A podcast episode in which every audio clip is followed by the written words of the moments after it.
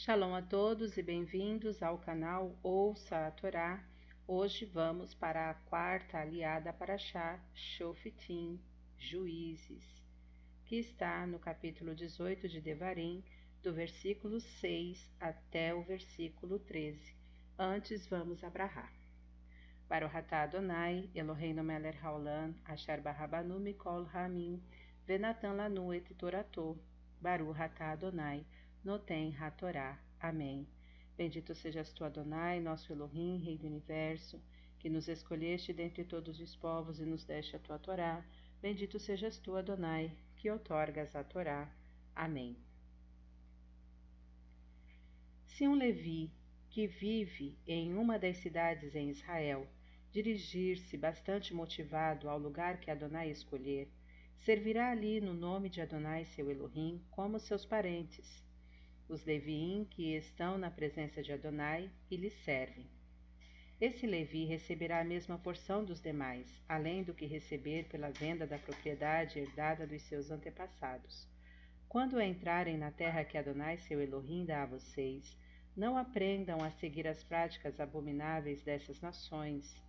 Não se devem encontrar em seu meio quem faça o filho ou a filha passar pelo fogo, nem prognosticador, adivinho, pressagiador, feiticeiro, encantador, consultor de espíritos ou necromante, pois quem faz estas coisas é detestável a Adonai, e por causa dessas abominações, Adonai seu Elohim os expulsa diante de vocês. Sejam sinceros com Adonai, seu Elohim. Amém. Vamos abrahar posterior. Baruhatá Adonai, Eloheinu Meler Haolam, Asher Natan, Lanu Torah Temet, Verraeu Lanatá Betorreino, Baruhatá Adonai, Noten Hatorá. Amém.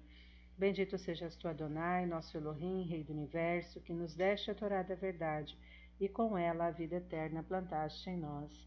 Bendito sejas tu, Adonai, que outorgas a Torá. Amém. Os comentários dessa aliá se dão a respeito do versículo 10, 11 e também do 13. Vamos lá. Nem agoreiro, nem prognosticador.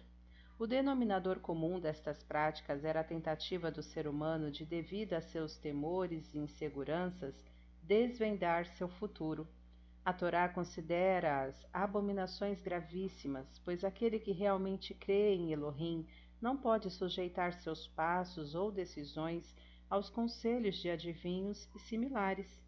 O monoteísmo ético proposto pelo judaísmo afirma justamente que nada existe fora de Elohim. O que se pede é que confiemos nele para estarmos com o eterno nosso Elohim. Vide versículo 13. Não podemos sequer pensar em partilhar nossa veneração a Elohim com temores que porventura nos acometam, pois assim estaríamos faltando com nossa devoção total e irrestrita apenas a Elohim.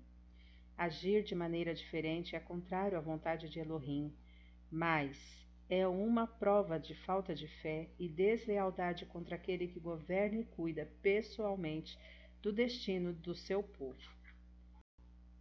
O versículo 11 que fala do ideonita, né? Nem encantador de animais, nem necromante ou ideonita, nem quem consulte os mortos. O que é o ideonita? É o feiticeiro que coloca o osso de um animalzinho chamado Iadua dentro da sua boca e faz adivinhações. Versículo 13. Sê confiante nele e então estarás seguro, e então estarás com o Eterno. Isto significa que confiar no Eterno é como estar com Ele. Estes são os comentários com relação a essa aliá. Shalom a todos.